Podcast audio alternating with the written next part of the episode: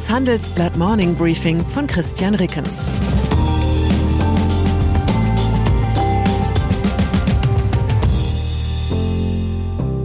Guten Morgen allerseits. Heute ist Freitag, der 18. November 2022 und das sind unsere Themen. Einhörner, Krisencheck der deutschen Milliarden-Startups. Dickhäuter, Wintershell Dea rechtfertigt Russlandgeschäft. Political Animal, Schäuble über Angela Merkel und Klimakleber. Nach einer kurzen Unterbrechung geht es gleich weiter. Bleiben Sie dran. Die Welt steht vor gewaltigen Herausforderungen. Zum einen die Energiewende voranzutreiben und gleichzeitig den Klimawandel einzudämmen.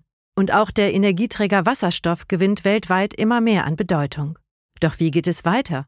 Erfahren Sie mehr auf dem Handelsblatt Wasserstoffgipfel 2024 am 12. und 13. Juni in Essen. Infos unter handelsblatt-wasserstoffgipfel.de. Mit dem Vorteilscode Wasserstoff 2024 erhalten Sie einen Rabatt von 15% auf die Tickets.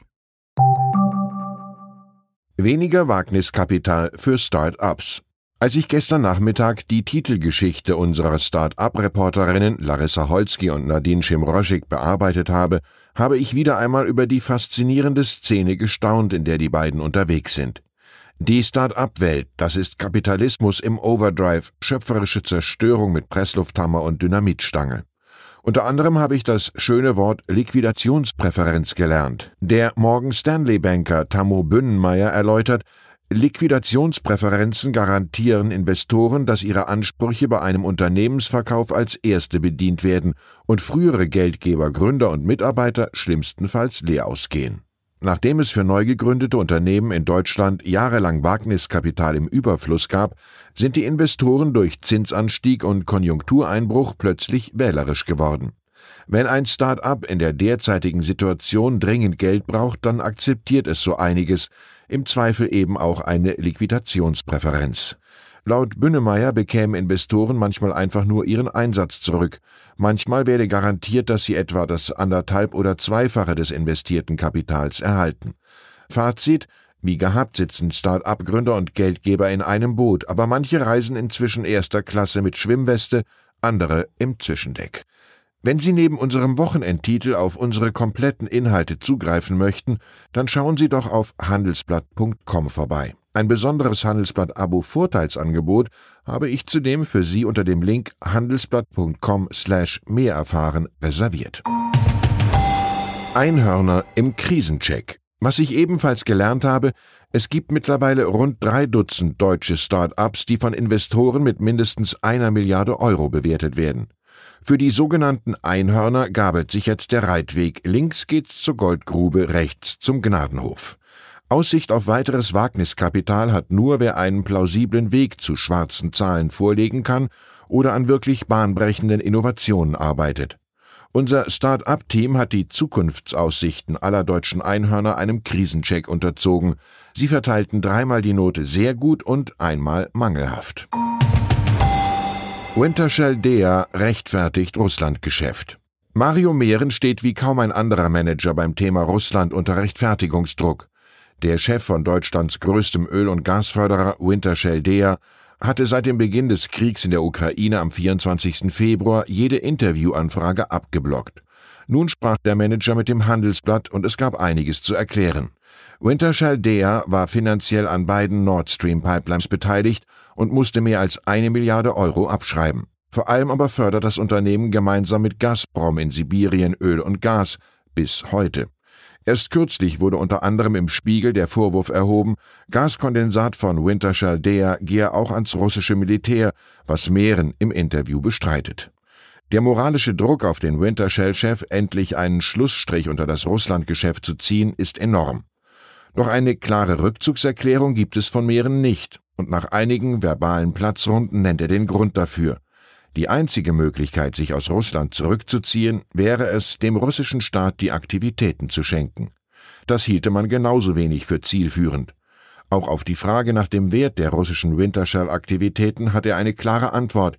In den Büchern stünden Assets mit rund 2,5 Milliarden Euro. Man hätte eine treuhänderische Pflicht für das Vermögen der Aktionäre. Die russischen Aktivitäten könne man nicht einfach wegwerfen. Mehrheitsaktionär von Wintershall Dea ist BASF. Vielleicht sieht man in Ludwigshafen ja eine Möglichkeit, Meeren aus seinen Nöten zu befreien. Der Manager deutet es an. Es werde geprüft, wie das internationale Geschäft vom russischen Geschäft rechtlich getrennt werden könnte. Wenn die Prüfung abgeschlossen sei, werde man gemeinsam mit den Aktionären überlegen, welche weiteren Schritte man gehen könnte. Schäuble feiert 50 Jahre im Bundestag. Und noch einer redet im Handelsblatt Klartext. Wolfgang Schäuble, der im November sein 50. Jubiläum im Bundestag feiert. Bei ihm paart sich scharfer Intellekt mittlerweile mit der Schonungslosigkeit des Alters. Über Altkanzlerin Angela Merkel sagt Schäuble, es sei noch zu früh, um abschließend zu beurteilen, ob Merkel unter den großen Kanzlern einzuordnen sein werde. Bemerkenswert sei jedoch, dass sie auch jetzt in Bezug auf Russland nicht sagen könne, dass man Fehler gemacht habe. Über Klimaaktivisten, die den Straßenverkehr blockieren, sagt Schäuble, die jungen Menschen hätten recht. Dass sie auch übertreiben, sei klar, aber am Beispiel von Greta Thunberg und Fridays for Future sei zu erkennen, ohne den Druck der Jugend würde sich die Politik beim Klimaschutz viel langsamer bewegen. Und Schäuble erinnert sich an Pläne, während der Flüchtlingskrise 2015 die Kanzlerin zu stürzen. Einige seien in dieser Zeit mit solchen Ansinnen auf ihn zugekommen. Er habe das jedoch abgelehnt. Pelosi tritt ab.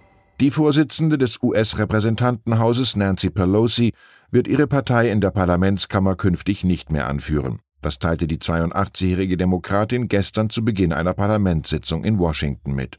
Für sie sei es an der Zeit, dass eine neue Generation die demokratische Fraktion führt.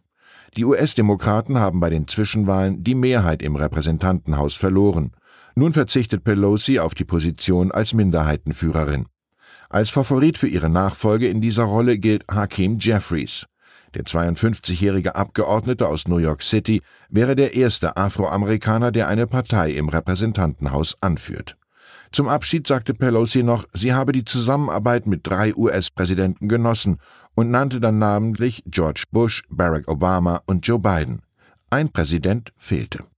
Ich wünsche Ihnen einen Tag, an dem Ihre bösen Bemerkungen so gut sitzen wie Pelosis Blazer.